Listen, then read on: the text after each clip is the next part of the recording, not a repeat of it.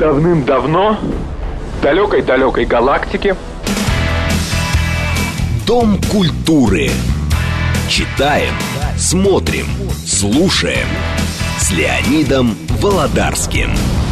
последнее сражение состоится не в будущем. Оно состоится здесь, в наше время.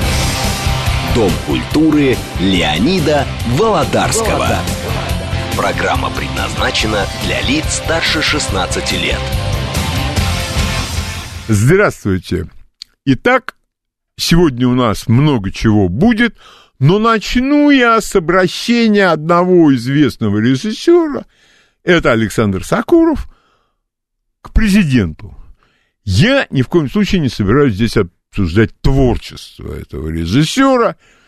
Э, мое отношение не имеет никакого отношения к тому, что я сейчас собираюсь сказать.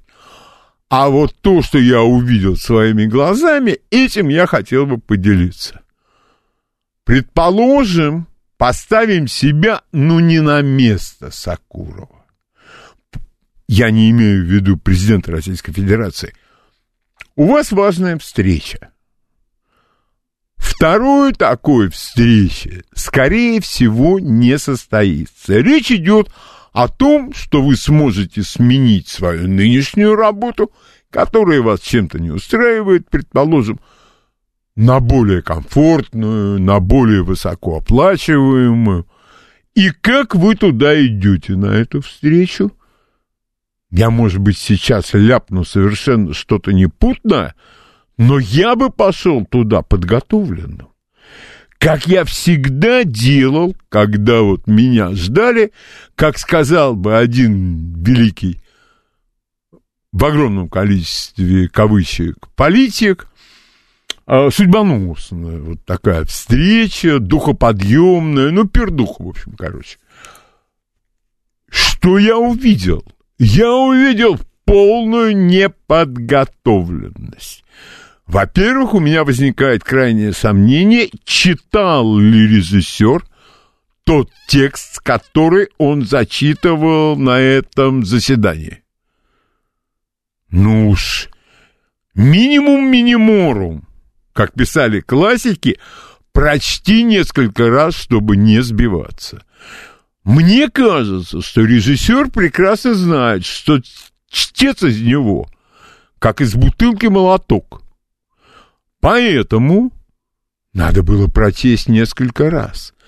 Во-вторых, речь шла о настолько важных вещах, что неподготовленность и эмоциональность сквозили везде. Но ты докладываешь, как раньше говорили, на высочайшее имя. Значит, конспективно, кстати говоря, твой собеседник в свое время сказал пароли, явки, адреса. Вот этим и надо было руководствоваться. Я опять же таки оставляю за скобками политические взгляды Сакурова. Они либеральны, да нельзя. А что отличает либерала?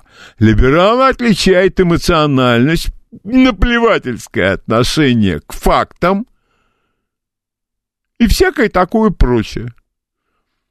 Именно поэтому, да, э, руководитель Чечни Рамзан Кадыров обратился, по-моему, или какие-то другие чеченские э, чиновники проверить на предмет –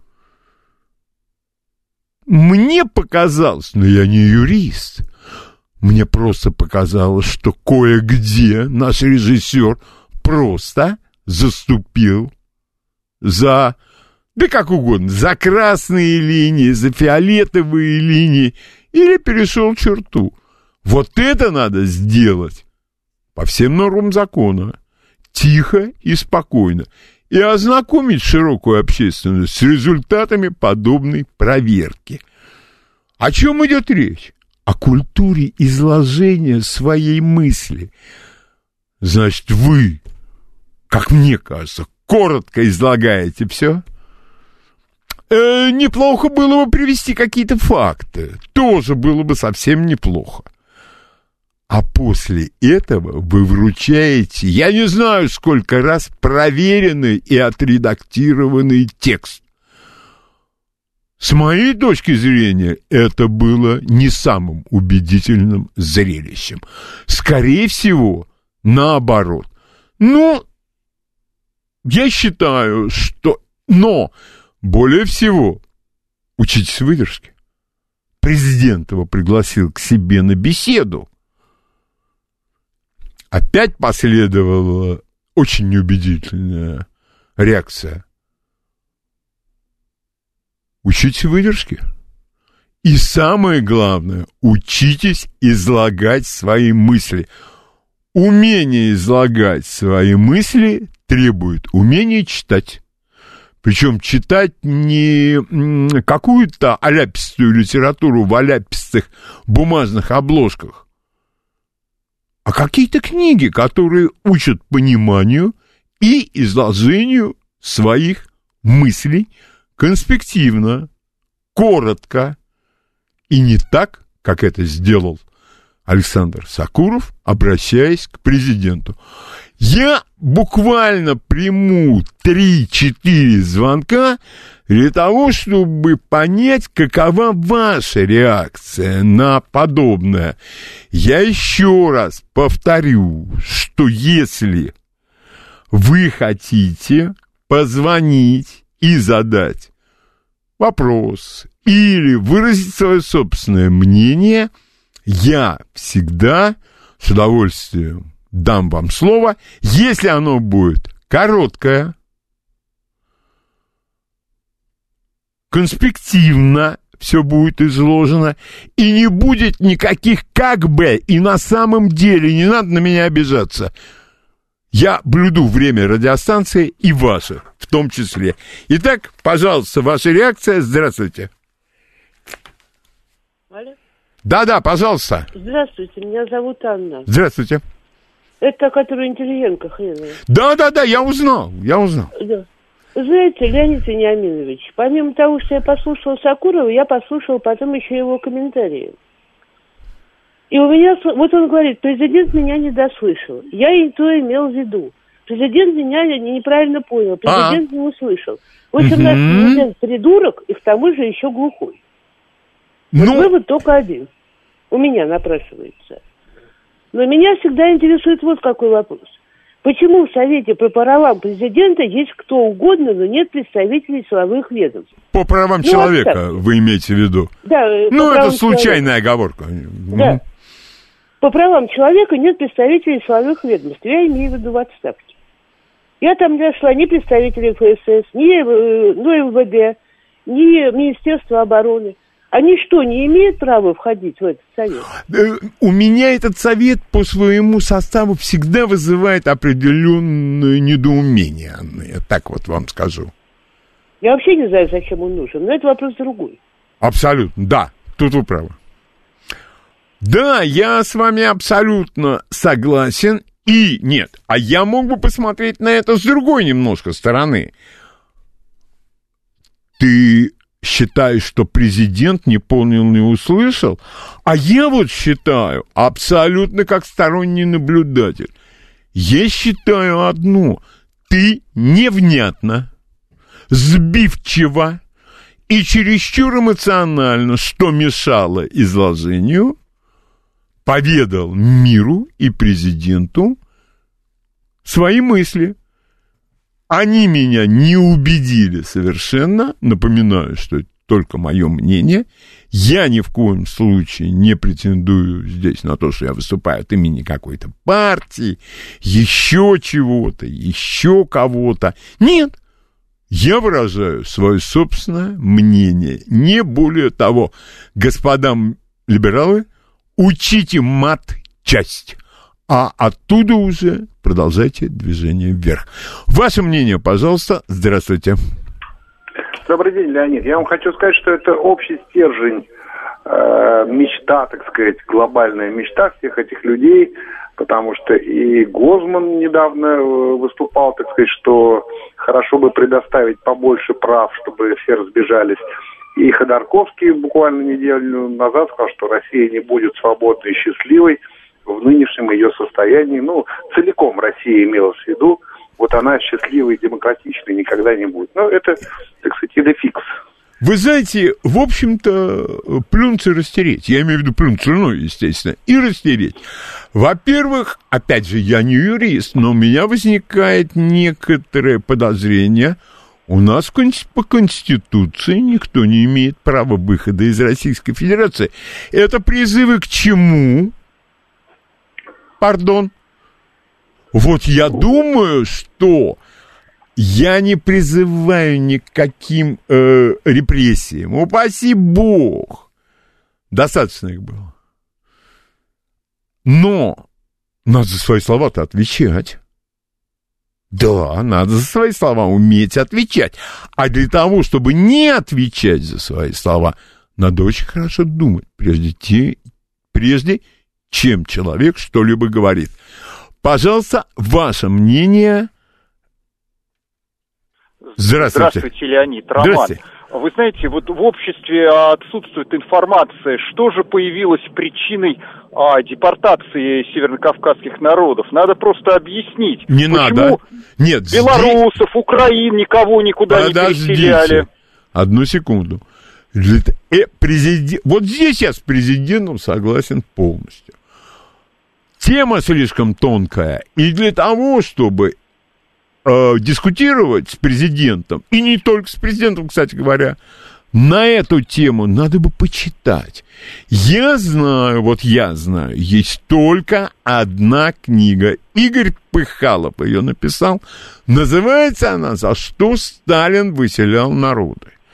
Там документы, там цифры, там много чего.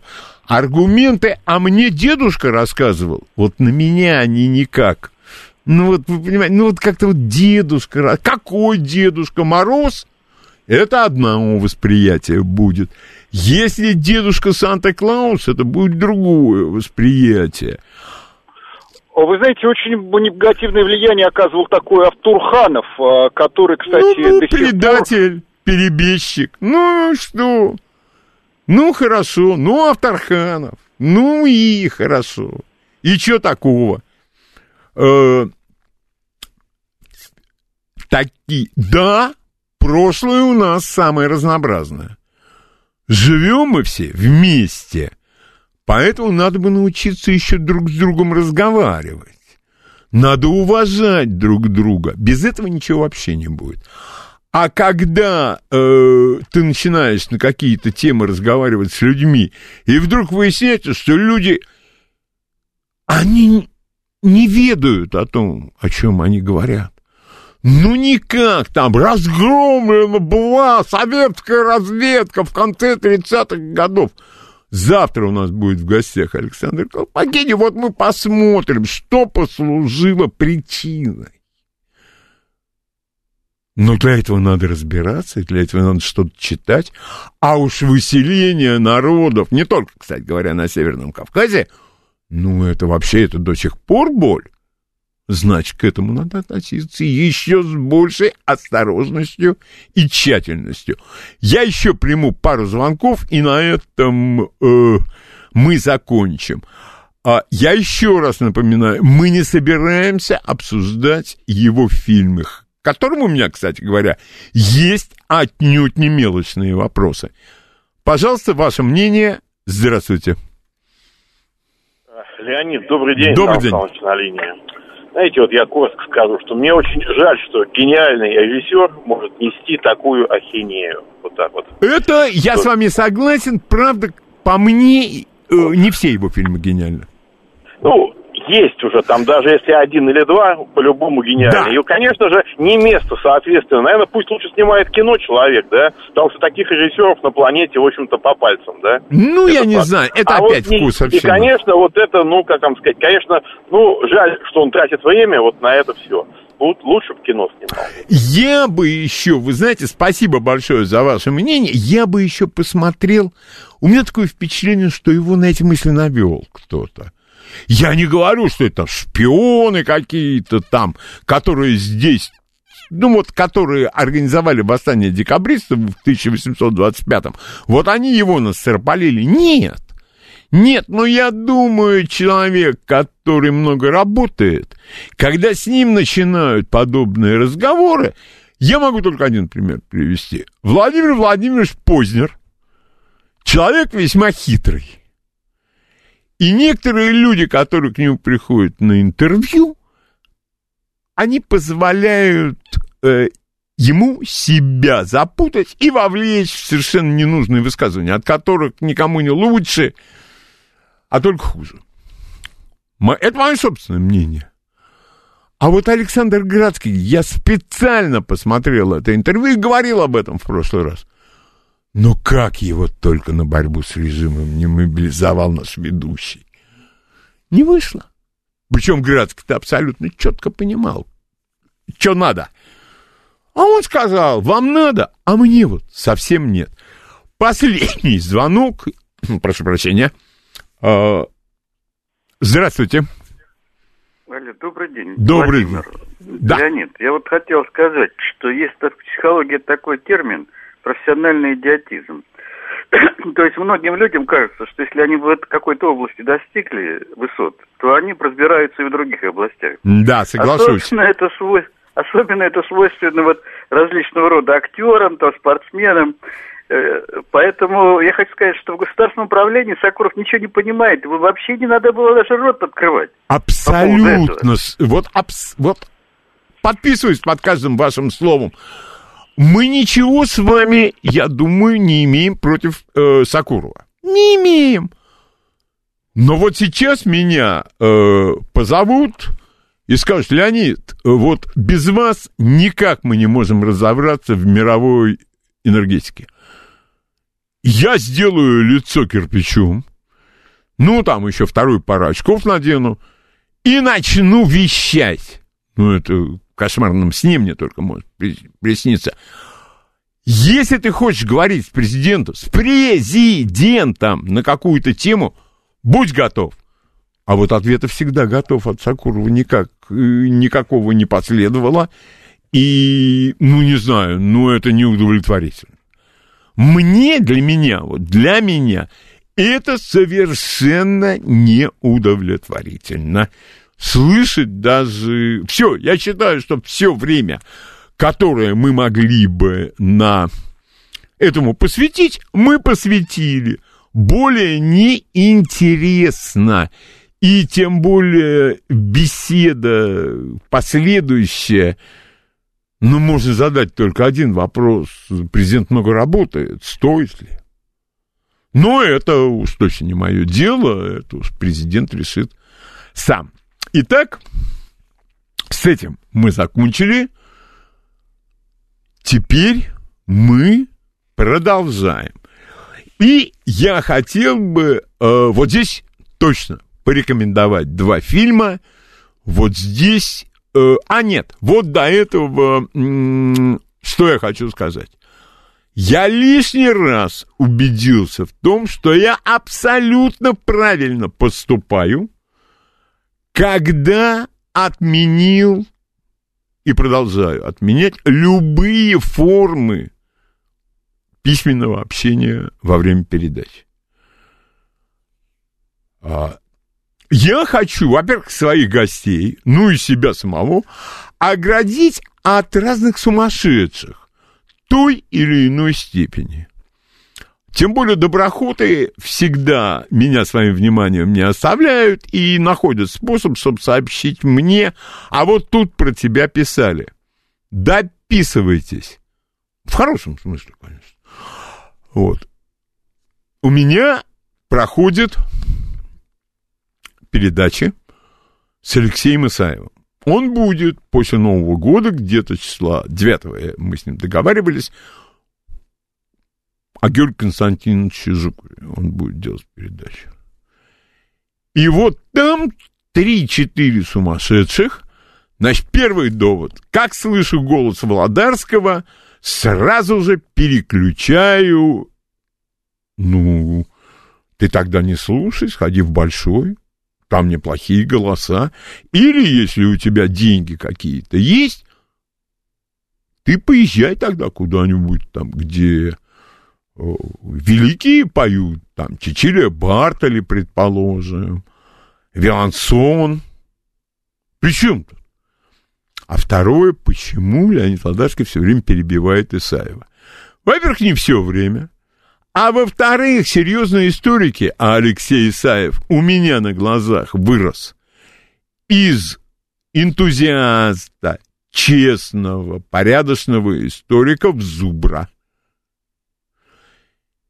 И если Алексей Исаев продолжает ко мне приходить, значит, ваша писанина, ну, честно, наплевать мне на нее. Ну, вот так вот. Но лишний раз там какую-то мерзость читать тоже не очень хочется. И вот что я еще хотел бы по этому поводу сказать.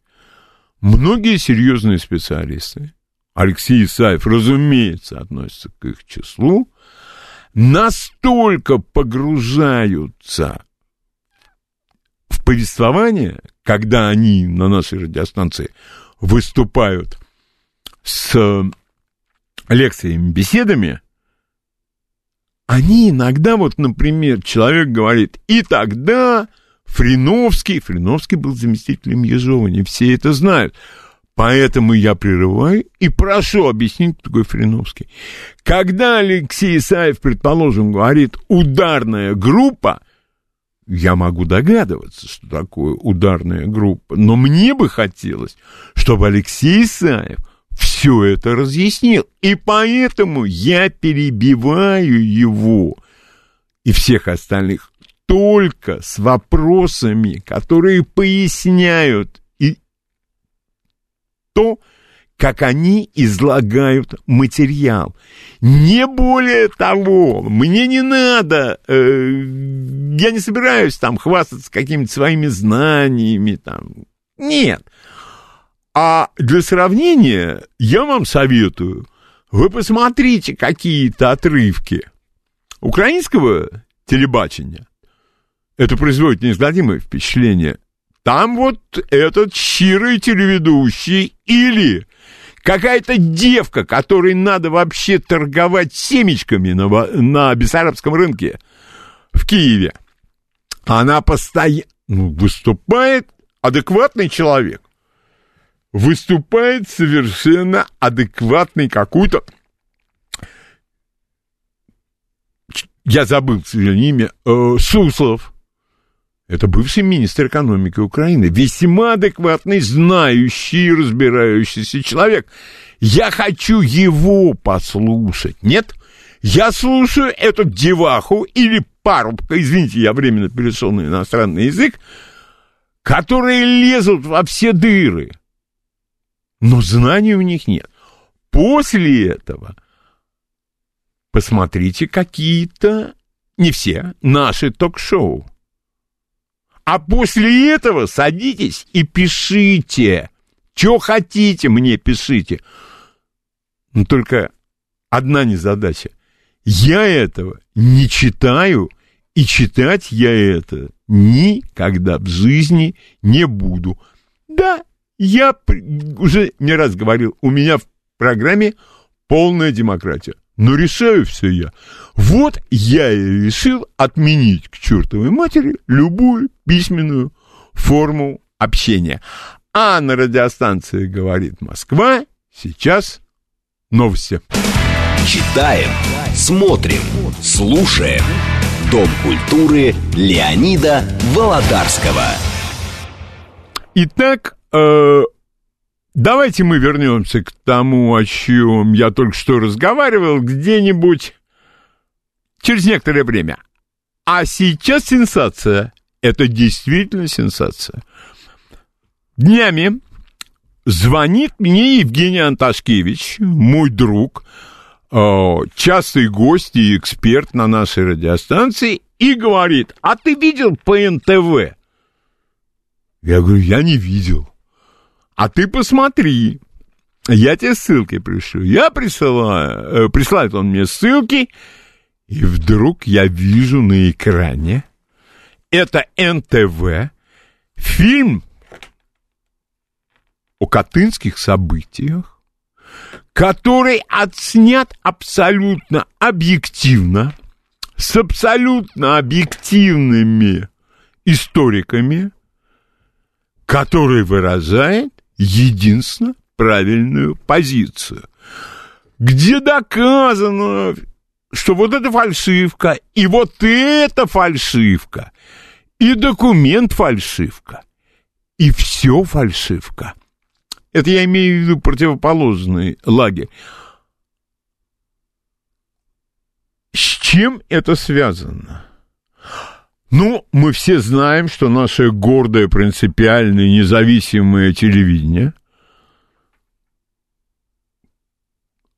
эпиграф человек, похожий на генерального прокурора. Вот это верх принципиальности. Но это чудовищно. И вдруг все извинились. Все извинялись что мы там всех расстреляли, а до этого съели. Вот это я путаюсь, то ли сначала расстреляли, то ли потом съели.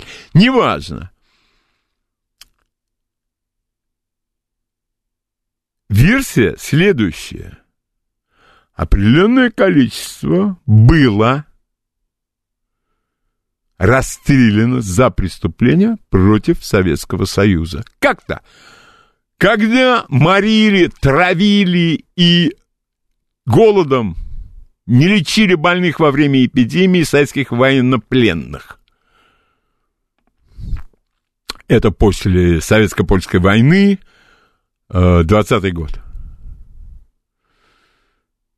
Потом на границе Польши и Советской России существовала ситуация, которая у нас называлась активной разведкой.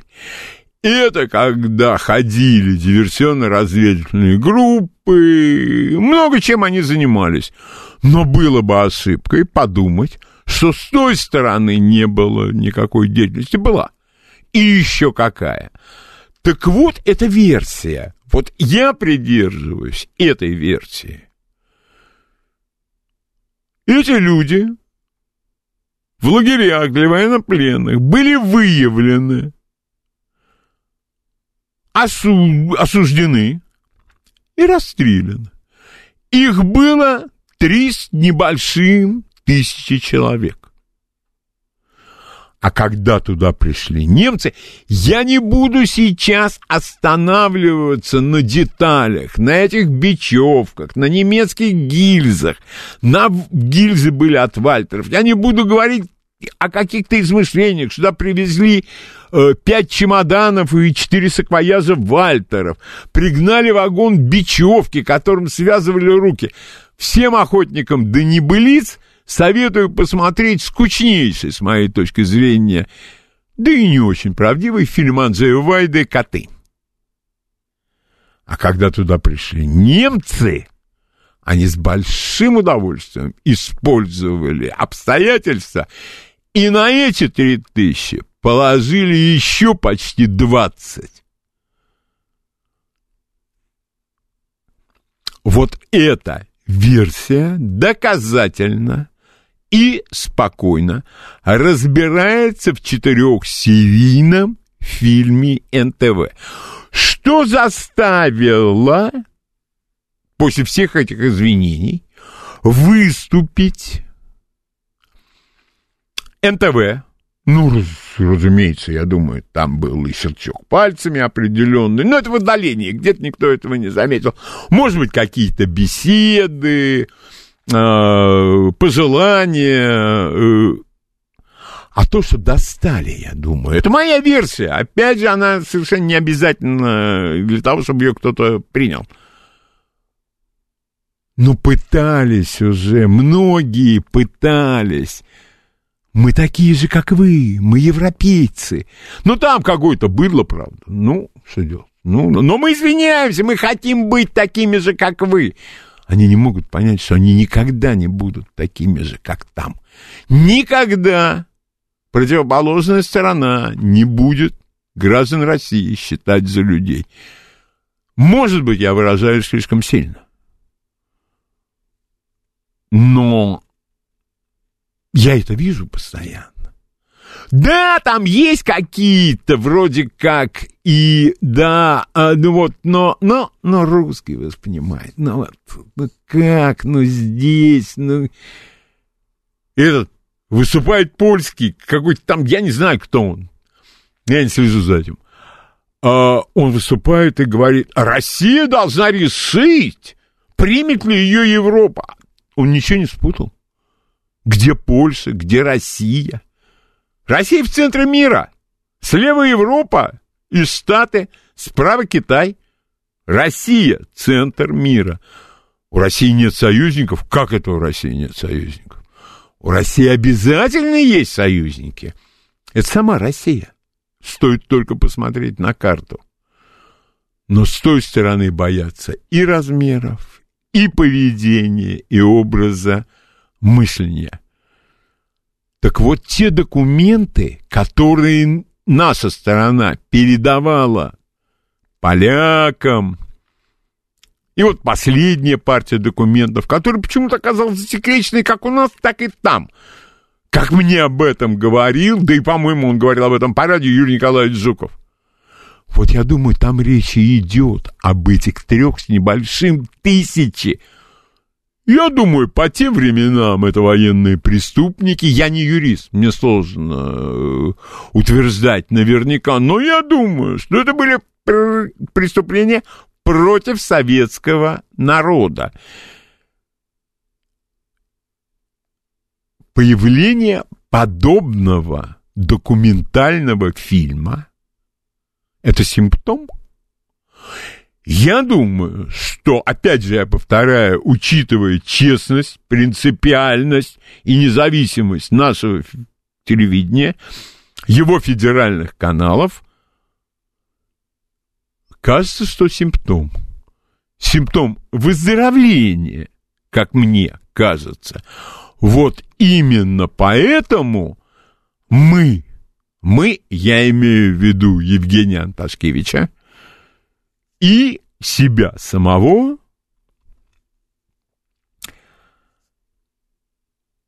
Оценили появление этого четырехсерийного фильма, его легко найти, найдете, если захотите. Там, естественно, у меня есть замечания, а может, там вот то, что он, ну, не очень он такой, э, сделан он так, я считаю, быстро делали, на коленке, может быть, вполне возможно, Откуда там, извините меня, Анатолий Вассерман в качестве эксперта? С какой радости неожиданной? Он депутат, это я знаю, но депутатство не дает права. Он что, во всех проблемах специалист? Ох, подозрительные эти люди мне всегда, которые во всех сферах специалисты. В свое время он правильно сказал, то, что я вам рассказываю, это пересказ книги Юрия Николаевича Жукова Ной Сталин. Зачем пересказывать? Зачем? Посоветую прочесть. Ну и э, там, конечно, выражение из уст эксперта «галимая туфта», по-моему, но это только в плюс идет. Это умеет парень со, со словами обращаться. Но все это меркнет по сравнению с тем, что впервые за колоссальное количество времени появился такой фильм, который выражает подобную точку зрения. Да, люди, я Катынью интересовался очень серьезно, и мне звонил Виктор Илюхин, который этим занимался, и поблагодарил меня. Я не буду, конечно, говорить, что он мне сказал. Это были очень приятные слова – я разговаривал, у меня на радио был Владислав Швед, автор книги «Тайны Катыни». Уже тогда было понятно, что эти документы, ну, весьма неправдоподобны. А мне кажется, у профессиональных историков, и не только историков, кстати говоря, вот Евгений Анташкевич мне это подтвердил. Если в историческом документе есть доказанные сомнения, несовпадения и прочее, прочее, он не может быть принят как подлинный. Это к вопросу о пакете номер один. Я, опять же, не собираюсь, это Катынь, это другая тема. очень серьезное и очень важное, но я надеюсь, мы к обсуждению этой темы вернемся, но только уже в разговоре с экспертами. А таковые есть. И я бы хотел перечислить историков, не публицистов. Нет, нет. Публицист, он может занимать правильную позицию, но он публицист. Я хочу сказать, Алексей Плотников. Я хочу еще упомянуть, у меня все это вот, я все это записал. А, Алексей Плотников, Василий Жуков, Александр Дугин, который тоже неоднократно был гостем нашей радиостанции, Борис Юлин, Валентин Сахаров. Посмотрите, посмотрите, тем более все это выложено в интернете. И теперь я бы хотел выразить благодарность Евгению Анташкевичу. Именно в результате общения с ним и вот эти несколько минут он, к сожалению, не смог сегодня даже по телефону э, с нами пообщаться. И я э, хотел, ну, если и желание будет, я без этого точно не умру. Э, я считаю, что моя политика отказа от любой письменной формы общения со слушателями, она совершенно оправдана, и я вам до новостей изложил, почему она, с моей точки зрения, оправдана. Ну и, разумеется, если кто-то видел четырехсерийный фильм о Катыни или... Ну пусть, если не видел, то изложит свой взгляд на то, что я только что вам рассказал. Напоминаю, номер прямого эфира это 8, московский код 495, 7373, 94 и 8. Пожалуйста, ваш отзыв. Здравствуйте. А, Леонид, здравствуйте. здравствуйте. Это Роман. Извините, пожалуйста. Прежде всего, огромное спасибо за очень ценную информацию. Всегда интересовался. Дело в том, что у меня дед, он входил в эту самую комиссию, он был председатель Смоленского облсполкома, где там а, комиссию Бурденко. Да, Бурденко. Так... Он тогда еще говорил, что криминалистами было показано, что немцы осуществляли выстрелы в голову с близкого расстояния. И все это фальшивка. У нас никогда так не стреляли, если даже что-то и было. Не, вот. Я считаю... И спасибо огромное, но... Э, но вот все, что было сказано комиссией Бурденко, в этом фильме подтверждается. И там есть какие-то вещи, ну, опять же, я очень интересовался. Ну, я же не профессиональный историк, методология это мне так из разговоров известно, но там были факты, которые, конечно, камня на камне от этих фальшивых не оставляют. Пожалуйста, ваше мнение. Здравствуйте. А, добрый день, Юрий Москва. Пожалуйста. А вот Юрий. у меня огромный вопрос. Начиная с 90-х годов огромное количество фальшивок было выпущено, так называемых исторических. А, кто-то и когда-нибудь ответит за это. Я даже не говорю тех, кто их составлял. Те, ладно, те, кто-то умер, кто-то на Западе, а те из чиновников, кто разрешал, они, они наверное, сейчас живы, они угу. ответят за это, кто-то с них спросит. А, вы понимаете, там э, же ведь э, в этом фильме об этом идет речь. Там так называемая записка Шелепина в бытность его председателем КГБ и много чего еще другого. Но распоряжение же исходило с самого верха, я думаю. Это такие вещи. Но я, есть версия, скажем так, есть версия, но ее надо обсуждать с профессионалами. Версия э, следующим образом выглядит. Те люди, которым это было поручено, вот эти все фальсификации, страничку отсюда забрать, а там две подложить, и так далее, и так далее. А тут, может, и пакет документов состряпать.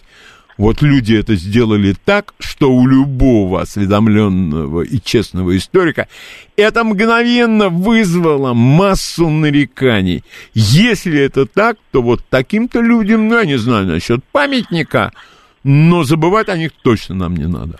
Предлагаю сделать черную книгу предателей. Ну, это, к сожалению, не в моей компетенции, а там, э, как их много там будет, этих предателей-то. Много. И некоторые, конечно, до сих пор еще здравствуют и не думают, что они шибко внизу сидят. Нет, нет. Ну, это мое убеждение. Пожалуйста, ваше мнение. Здравствуйте. Здравствуйте, Леонид. Здравствуйте. Это Георгий из Александрова. Очень приятно, Георгий. Мы, извините, сказал, мы, я постоянный слушатель, поэтому говорю, мы слышали уже неоднократно про Катыни. По-моему, за э, передачу хорошую провел э, ваш постоянный, что хотел сказать, историк ну, ну, я запутался, извините меня. Не важен. Вчера Сьянова говорил, ой, тот передачу, что как, как цифры кое-какие, то есть архивы начинают оцифровывать. И вот, пометуя о том, как Яковлев, небезызвестный, проводил да, да. Э, ре, реабилитацию... Э, извините, времени то, мало, будьте да, любезны. Ну, тогда, все... извините, вот если во время цифра, это, оцифровки могут вот так фальсифицировать или нет? Или там Это я не знаю. сидят и сто процентов делают... Я не могу. Оцифро... После оцифровки мы можем вообще не увидеть истинных документов. И так вариант. может быть, наверное. Но об этом надо говорить с экспертами. Но после того, вот после всех этих вещей, я вспоминаю, я крайне не люблю цитаты. Ну вот, ну не люблю я цитаты. И тем не менее, я припоминаю следующую цитату. Вот в чем сила американец? Ну, обманул ты, ну, нажил денег. А я считаю, сила в правде. Вот правда, как выясняется, достаточно часто все-таки может возобладать. Ну все, ну хорошо, они там будут на голову становиться. Вы постреляли польских или каких-то там. А я вам другую версию изложу, профессиональную. Они убили нас, а мы убили их.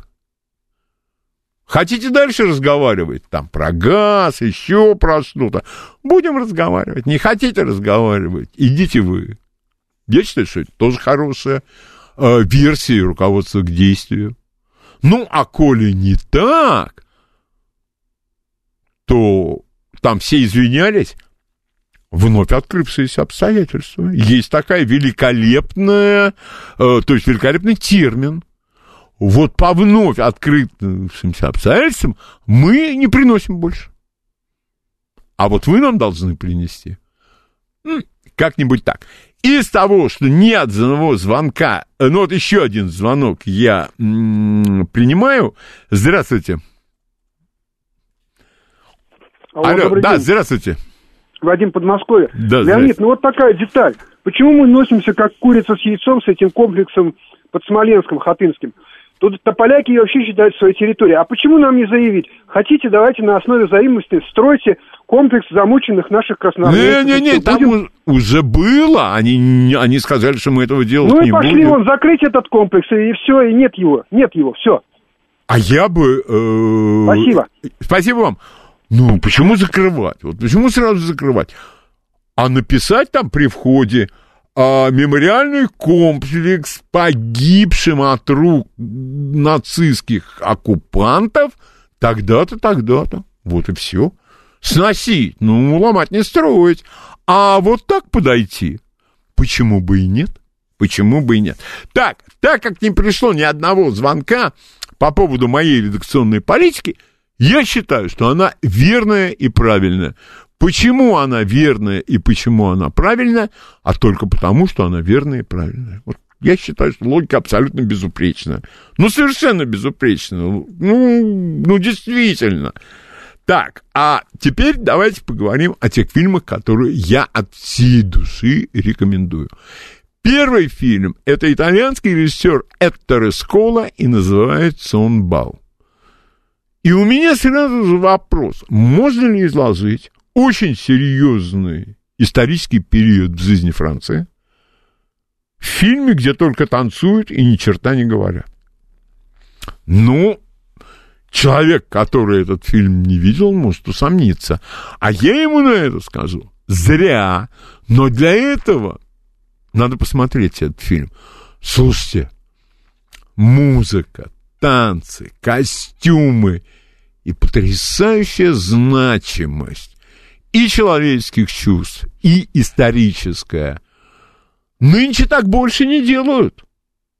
Нет, нынче делают эти, как его, Марвел. Что хочешь, то и делают. Абсолютно. Я глянул тут что-то про какие-то стрелки какие-то из каких-то луков. На 12 минут мне хватило. Я, конечно, понимаю, что я другое поколение. Но другое поколение не значит, что Марвел делает хорошее кино. Совершенно. И второй э, фильм, я о нем уже говорил, но это не повтор. Это желание напомнить, что киноклассика, она остается киноклассикой. И если я раньше регулярно и постоянно, ну, где-нибудь раз в 8 лет я смотрел «Броненосец Потемкин», но этот фильм я понимал только умом. Да, я понимал, что для того времени, в той обстановке, это, во-первых, была киноклассика, Эйзенштейну это удалось, и, во-вторых, это была великолепная пропаганда советская. А в том окружении дружеском, опять же, во многих-многих кавычках, это был фильм «Прорыв». А вот теперь я хочу вам напомнить о фильме, который многими признается лучшим фильмом за всю историю кино. Это Орсон Уэллс «Гражданин Кейн». Фильм, я не помню, 40-го, 41-го, да неважно. У, или у Вассермана спросите, или это... В интернет загляните, там в интернете вы, вы удивитесь, там все есть. А вот весь справочный материал, он там весь есть. Ни на йоту этот фильм не устарел. Как играет сам Орсон Уэллс, это совершенно отдельная история. И вот этот фильм, в особенности для людей, которые кино интересуются, и это не тот вот этот образ, его можно нарядить в одежду хипстера, можно нарядить в ватник, а можно нарядить во фраг и снизу эти шлепанцы пляжные пластмассовые. А подход один и тот же. Какого года, да то чего? А этот фильм какого? Это фильм 2021. А 2028 у вас ничего нету. Вот если бы не было гражданина Кейна, я думаю, мировое кино было бы совершенно не таким, со знаком плюс. А оно все-таки со знаком плюс, в зависимости от того, что смотреть. Оно было бы хуже. И гляньте, сколько лет было Орсону Уэллсу, когда он снял фильм и еще сам написал сценарий. Новости на радиостанции «Говорит Москва». Давным-давно, в далекой-далекой галактике, Дом культуры. Читаем, смотрим, слушаем. С Леонидом Володарским. Последнее сражение состоится не в будущем. Оно состоится здесь, наше время. Дом культуры Леонида Володарского. Программа предназначена для лиц старше 16 лет. Итак, давайте поговорим об уровне нынешней журналистики. В кровавые тоталитарно-чекистские времена сделаем, естественно, скидку на идеологию. Ее никто тогда не отменял. Возьмем нашу международную журналистику. Валентин Зорин, Георгий Жуков, многие-многие другие, Фарид Сейфульмулюков. Это были люди, которые прошли целую систему отсева фильтров для того, чтобы занять то место, которое они должны были занять. Да, были фразы. Ярко сверкают витрины, витрины парижских магазинов. Но Рождество не радует парижан. Давайте сделаем скидку, что эти материалы ожидались, конечно. Некоторые журналисты были более умерены в своих высказываниях, но они все были профессионалами. Давайте вспомним материалы Игоря Фисуненко, который любил Бразилию, который любил бразильский футбол. И благодаря этому у него получались великолепные материалы. Плюс к этому в те сказочные времена, когда ходили деревянные рубли и кожаные полтинники, а люди, которые называли себя журналистами, должны были уметь писать. Они должны были уметь писать очерки. Они должны, например, уж больно он был лих для меня, на мой вкус. Но, тем не менее, журналистская искра и талант в нем присутствовали. Это Мэлор Стуру, а корреспондент «Известий» сначала в Англии при кроваво-тоталитарно-чекистском режиме, а потом в Америке уже при победившем демократизме. Вот демократизм победил, куда делать его журналистское мастерство? Но вряд ли это имеет отношение одно к другому. То есть я не говорю уже о журналистах, которые писали на внутренние темы. Очерков некоторых из них просто ждали. И это была очень хорошая журналистика. Теперь давайте мановением волшебной русской палочки, не Гарри Поттера, а русской волшебной палочки или российской, перенесемся в нынешний день. Итак, Кого же мы можем видеть? По-моему, людей, которые умеют писать от руки, ну, даже извлекать из клавиатуры компьютера некие связанные тексты больше, чем три четверти страницы А4, да их практически уже и нет. Я знаю, там пара есть ресурсов. Раньше я за ними следил, потому что был хороший уровень журналистики. Сегодня там уровень журналистики просто от слова, ну, опять, ну, нет, обещал я ругаться не буду. Вот. И, э, значит, во-первых, меня э, удивляют, кто эти люди. Публицист. Я не знаю, кто такой публицист. Я знаю журналист богослов. Загадка для меня. И самое загадочное, что может только быть, это ТВ-эксперт. По качеству того, что они ворксают, это полное отторжение, конечно. А по качеству э, того, что они ртом излагают, ну, это тоже не наводит на мысли об их серьезности, эрудиции, аналитике и всем остальным. Давайте вспомним, давайте вспомним тех, кто принес нам новое телевидение, потому что телевидение — это наше все. Давайте вспомним абсолютно не по лживый и не по продажный взгляд. Эти юноши с горящими глазами — и то, что они являли нам. А являли-то нам одно и то же. Вы посмотрите вокруг, где вы живете. Да вы гляньте. И вылез Исаич, а после Исаича вылез Лев Разгон, который тоже работал в НКВД. И был зятем ни много ни мало как начальника спецотдела НКВД, который не подчинялся НКВД, а подчинялся Скородной партии. Это Глеб Букий. Я говорю именно о нем. А потом и Котынь появилась, а потом появился Огонек Коротича. Но вернемся к телевидению. Все заходились от восторга, когда они видели Евгения Киселева, просьба, я не буду называть некоторые имена, а то меня в злобности обвинят. Вспомните, и все поймете. Леонид Парфенов. Вот Леонид Парфенов и вся подобная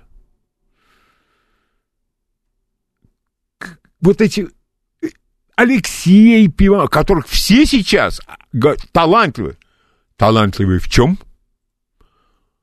Леонид Парфенов, евреи в жизни России, ну это компиляция.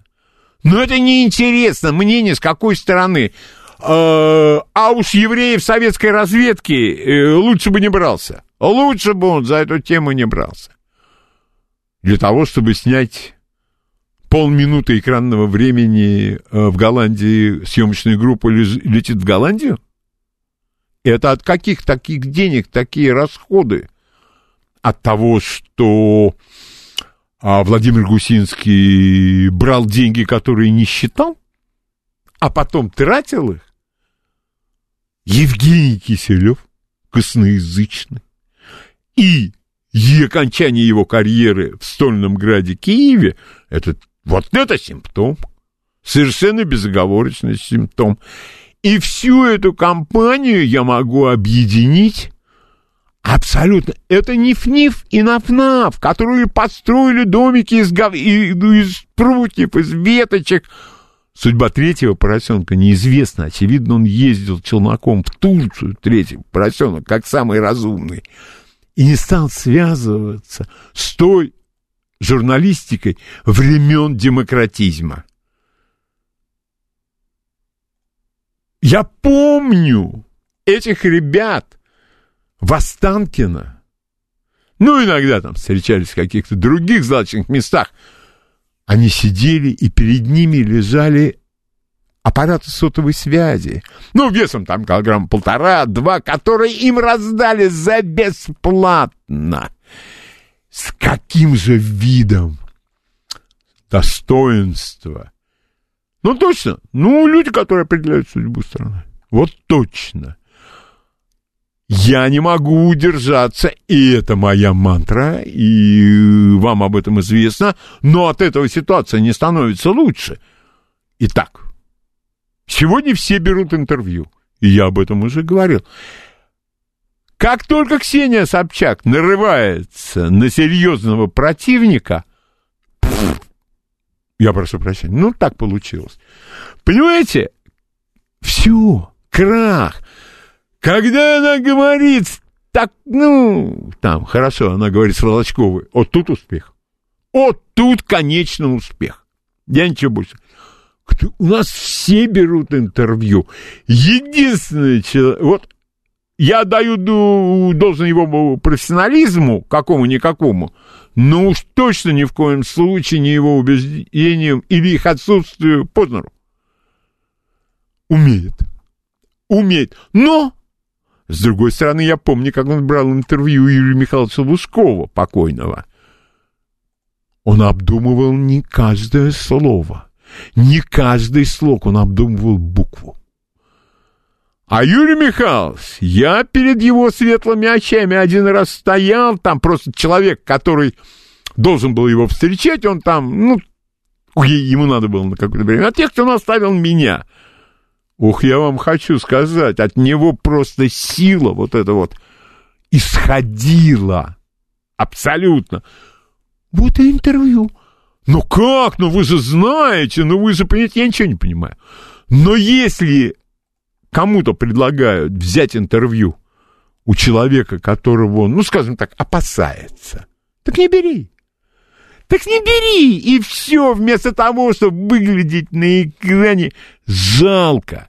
Да бог знает как, вообще. Юрий Дудь — лжец. Если он и отснял, я не могу смотреть его много, но я вполне готов понять, что он сделал там, предположим, передачу про СПИД. Ну, где-то я читал, что получилось неплохо. Ну и получилось. Но я видел его передачу про Колыму. Я видел, он как-то, он сам говорит, я невежда. Ну, я бы как-то не совался никуда. Если ты невежда, ничего не читал, ничего не смотрел. Ну... Но все восхищаются его талантом. Я не понимаю вообще, чем талант, это что такое? Дзюба, это талант? Нет. Может быть, в школе он подавал какие-то таланты, надежды. Вполне возможно. Но если бы он из себя что-то являл, он бы играл в Англии.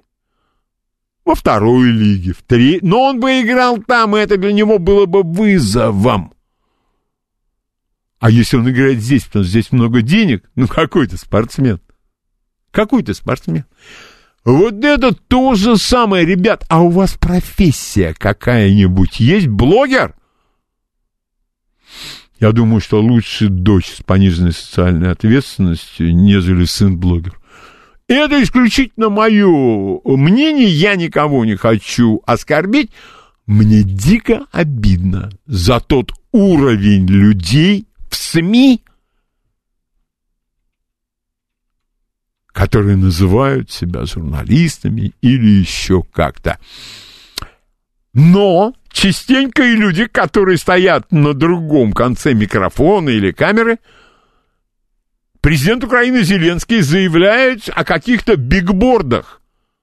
Нет такого в английском слова. В английском есть слово билборд. Это рекламный щит, рекламный плакат, но бигборд — это украинизм, который не имеет никакого права на жизнь. Другой Светоч с фамилией Атманюк, не, ну, может, он действительно там экономист, там, я не знаю кто. Он говорит, как писал Стругацкий, подождите, их было двое, их было двое, и если ему известно, что это написал кто-то из них один, ну, пусть поделится. Мне, по крайней мере, это будет точно интересно. А Стругацких было двое. Двое. Сегодня. Я пробовал их читать сегодня. Не. Как говорит просвещенная молодежь, не заходят. Абсолютно. Так же, как и не заходит Василий Аксенов. Нет, то, что было при советской власти написано, извините, при кровавой, тоталитарной и чекистской, я все время забываю говорить. Это да, коллеги, звездный билет, это, я, это можно читать. Все, что написано. Остров Крым, ожог, ну, я прошу прощения. Это никак и ни в какую дверь не лезет. Они все вернулись в нашу страну за творческим вечером в Останкино. А время все рассудило. Время все рассудило до конца. И с великим Александром Зиновьевым, и с великим Бушиным. А вот с Александром Саевичем хуже немножко получилось. То есть совсем плохо. Если у вас есть некое мнение, о том, что я только что поведал, рассказал. Если вы хотите со мной поделиться своим мнением, своими наблюдениями, я буду очень рад вас услышать. Здравствуйте. Здравствуйте. Добрый день, а, Добрый Леонид день. Семен. Леонид, вот по поводу телевидения такая, может быть, кому-то покажется интересная ремарка. В предыдущем получасе я хочу мостик перекинуть, э, как бы характеристику телевидения, своеобразного некоторых моментов телевидения сделали, э, процитировав фразу, вот, человек, похожий на генерального прокурора. Да, конечно. Но автор этой фразы и первый произнес ее с экрана, это был э, наш великий Сергей Доренко, это точно. А если вы думаете, что я э, кого-то... Вы в саркастическом тоне таком, я понял, если правильно я вас... Не, давайте понял. это. Вы, если вы думаете, что я кого-то из этой плеяды, извините меня за это слово, идо, идолизирую, если кто-то из них является примером для меня, вы ошибаетесь. Я хорошо знаю цену им всем, потому что с некоторыми из них я и общался, И... Ну, Сергей Доренко, вы же как к нему относитесь? Это же, в общем-то, Значит, своего рода великий так. журналист. Да, насчет великий, это субъективно. А я могу так сказать про мертвых. Или ничего, или правда. Вот я помолчу, ну, это... пожалуй. Вот я помолчу. Это, это вы уходите от Я вопроса, никуда не ухожу. Я не охотник за дешевыми эффектами. А желание некоторых слушателей услышать срать, я его не разделяю совершенно. Ни на секунду. Вот и все. А что вы от меня хотели? А, извините меня, компания с Лужковым и с Примаковым, это как? Ну подумайте, ну почему вам нужны гладиаторские бои?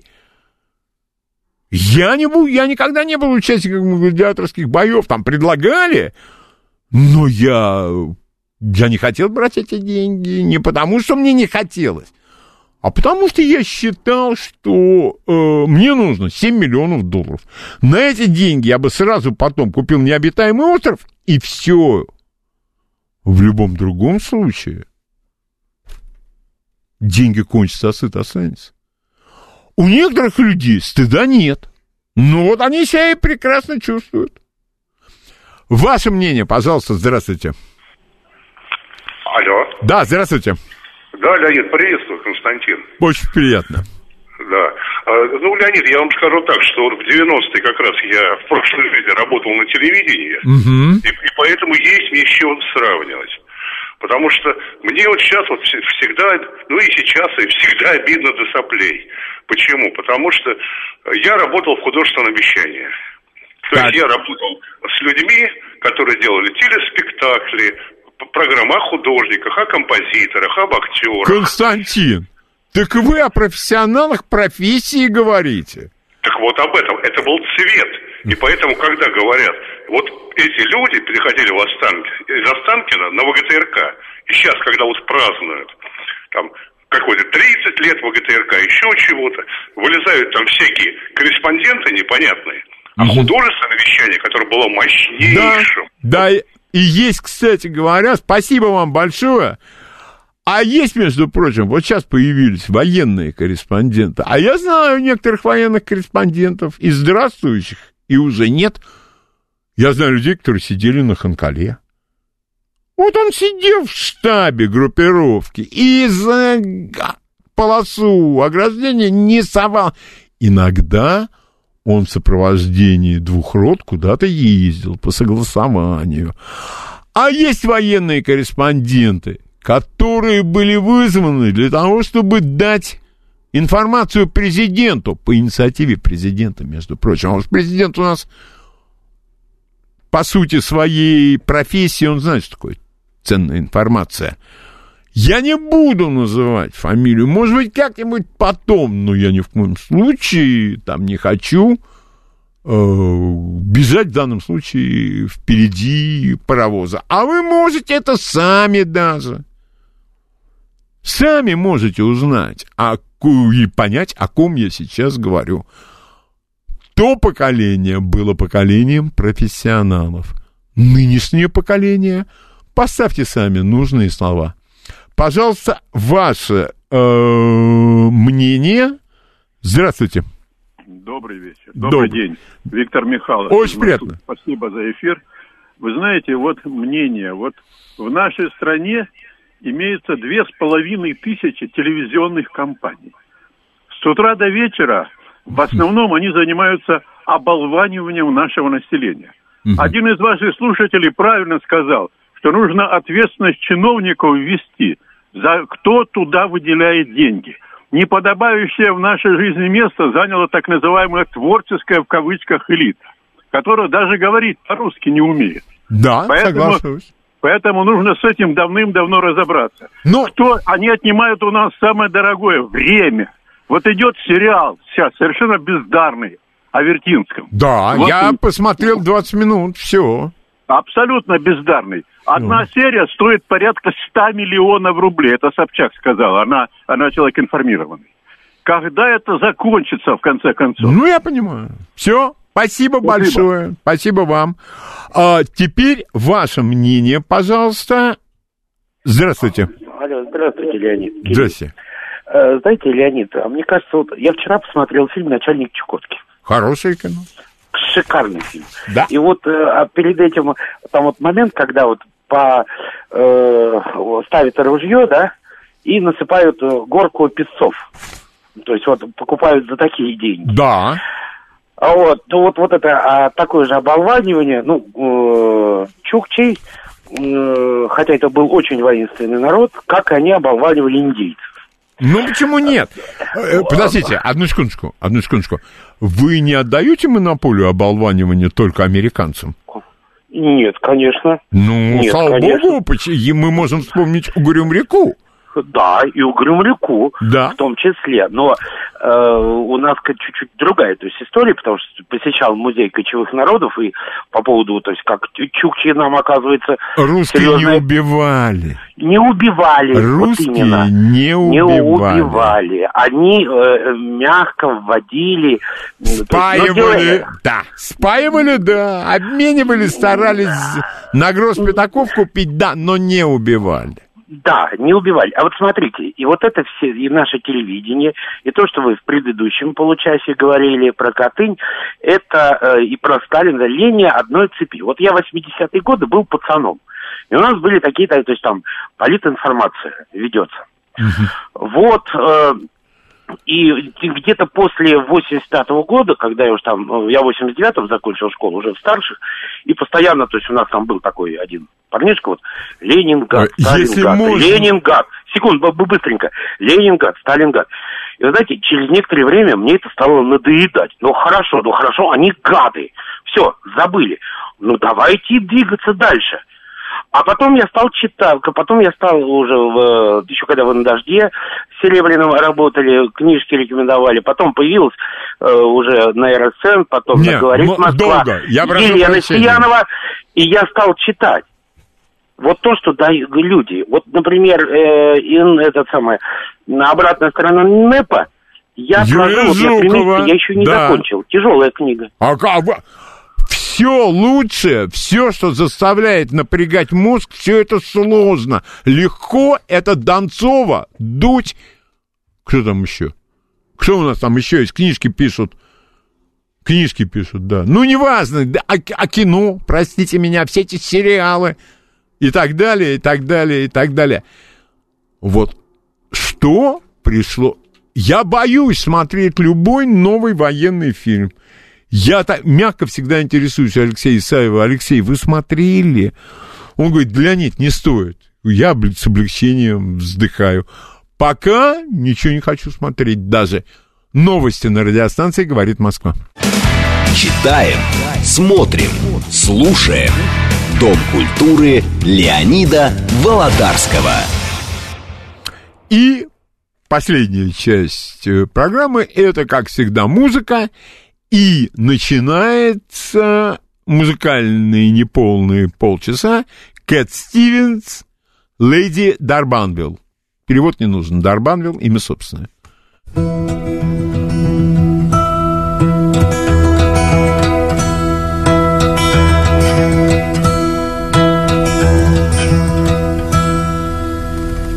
My lady Dapanville, why do you sleep so still? I'll wake you tomorrow, and you will be my fear. Yes, you will be my fear. My lady Dapanville. Why does it grieve me so that your heart seems so silent?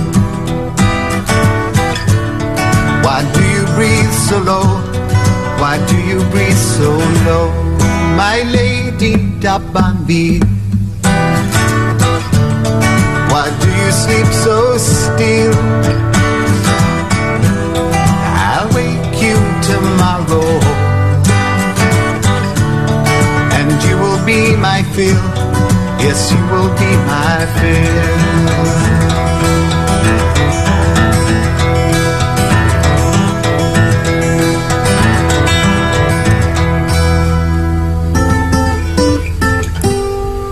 my lady D'Abanville. You look so cold tonight. Your legs feel like winter. Your skin has turned to white. Your skin has turned to white. My lady D'Abanville. Why do you sleep so still? I'll wake you tomorrow And you will be my fill Yes, you will be my fill La la la la la la La la la la la la La la la la la la La la la la la la La la la la la la My lady D'Abanville Why do you grieve me so? So silent Why do you breathe so low? Why do you breathe so low? I loved you, my lady. Though in your grave you lie, I'll always be with you. This rose will never die This rose will never die. I loved you, my lady. Though in your grave you lie. I'll always be with you. This rose will never die. This rose will never die. Кэт Стивенс, Леди Дарбанвилл. А следующие буги-вуги, вот такими буги-вуги выпускники консерватории по классу пианино очень любят удивлять широкую публику. Этот исполнитель, ну не смог я его найти, но мне кажется, что очень даже неплохо. Буги-вуги.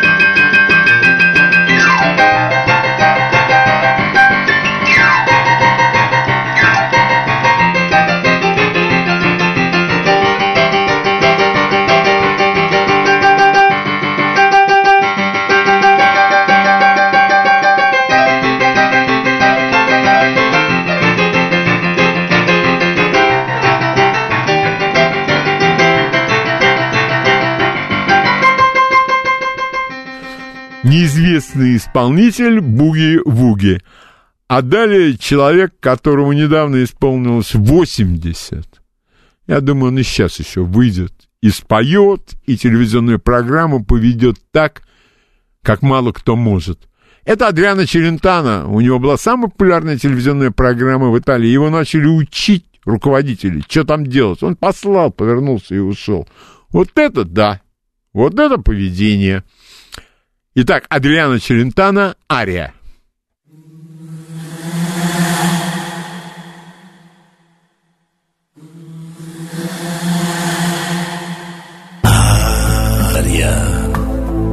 da quando tu non sei più tu. Vivi costretta in clandestinità. Chiara, piena di quel profumo che inebriava i sogni miei pura, come una vergine eri tu.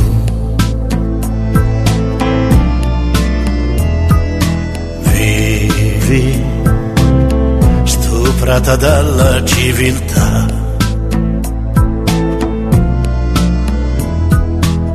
Chiusa, ridotta già in cattività puoi curar più i nostri guai. Tu che sei la madre, condannata a morte, dai figli tuoi e dal sangue del tuo sangue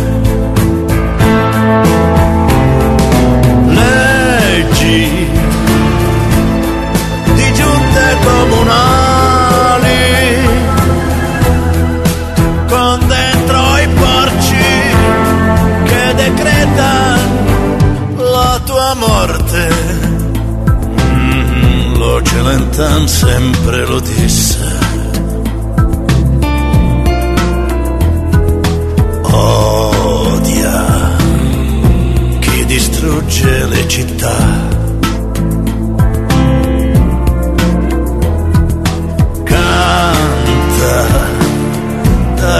Quella notte di via Gluck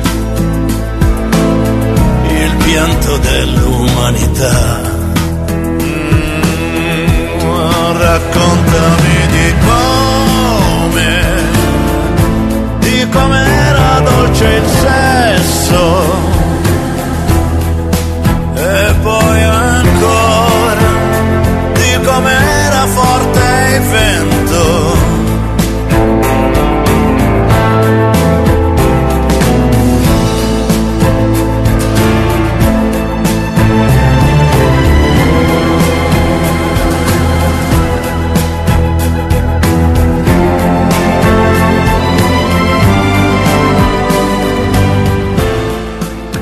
Адриана Челентана, Ария.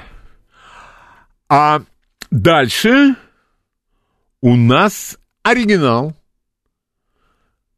Это песня, которую поет Хосе Фелисьяно из кинофильма «Золото Маккены». И я, конечно, боюсь навлечь на себя гнев слушателей. Исполнение Фелисьяна мне нравится больше, чем Абадзинский. Вот оно для вестерна, по-моему, подходит как нельзя лучше. А вестерн-то, кстати, средненький. В особенности в том месте, когда начинают картонные валуны падать вниз. Вот это вот да. Итак, Хосе Фелисьяна, стервятник из кинофильма «Золото Маккены».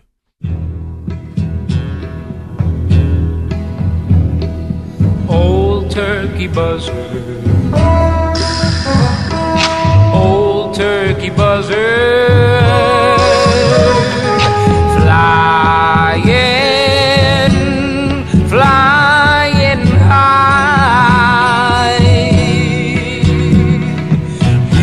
just waiting, buzzards just a waiting for something down below to die. Oh, buzzard knows that he can wait. Cause every mother's son has got a date, a date with fate, with fate. He sees men come, he sees men go, crawling like ants on the rocks below.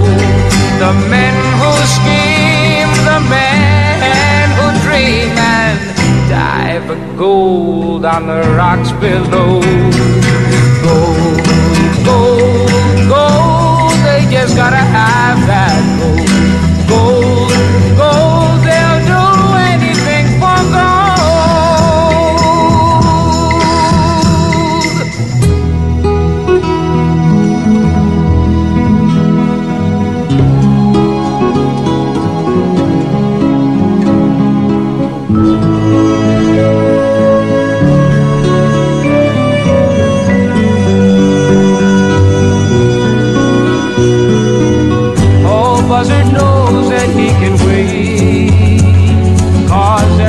Mother's son must keep his date. A date with fate, with fate. For men will come and men will go. Crawling like ants on the rocks below. But they can't win, they gotta lose their skin. If all they want is that golden gold, gold, gold, gold, just forget about that gold, gold, gold. You can't live without that gold. Forget that gold. Hey, hey. Хосе Фелисьяно, «Стервятник» песня из вестерна «Золото Маккены». И последний музыкальный номер сегодня – это величайший скрипач Яша Хейфец и 24-й каприз Паганини.